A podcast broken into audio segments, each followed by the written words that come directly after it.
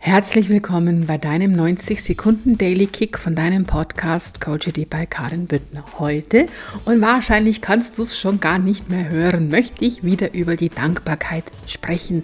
Denn es ist das Gefühl der Dankbarkeit, welches uns in einen anderen Zustand bringt, wo wir immer noch eins draufgeben dürfen, was uns dann aufgrund unserer inneren Energie auch andere Ergebnisse im Außen bringt. Es ist so. Also, wer in der Dankbarkeit ist, kann nicht gleichzeitig im Mangel sein.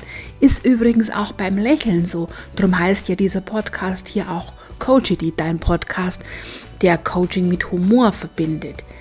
Sei einfach dankbar für das, was du bereits hast und dankbar für das, was du erhalten willst. In Dankbarkeit und Achtsamkeit zu sein, erhöht deine Frequenz und du sendest automatisch Fülle aus. Und du weißt ja, du erhältst die Ergebnisse, die du aussendest, vielmehr in deren Energie du bist. Und zu sehen, was du schon alles hast und dafür dankbar zu sein, lässt dich in ein ganz anderes Gefühl kommen.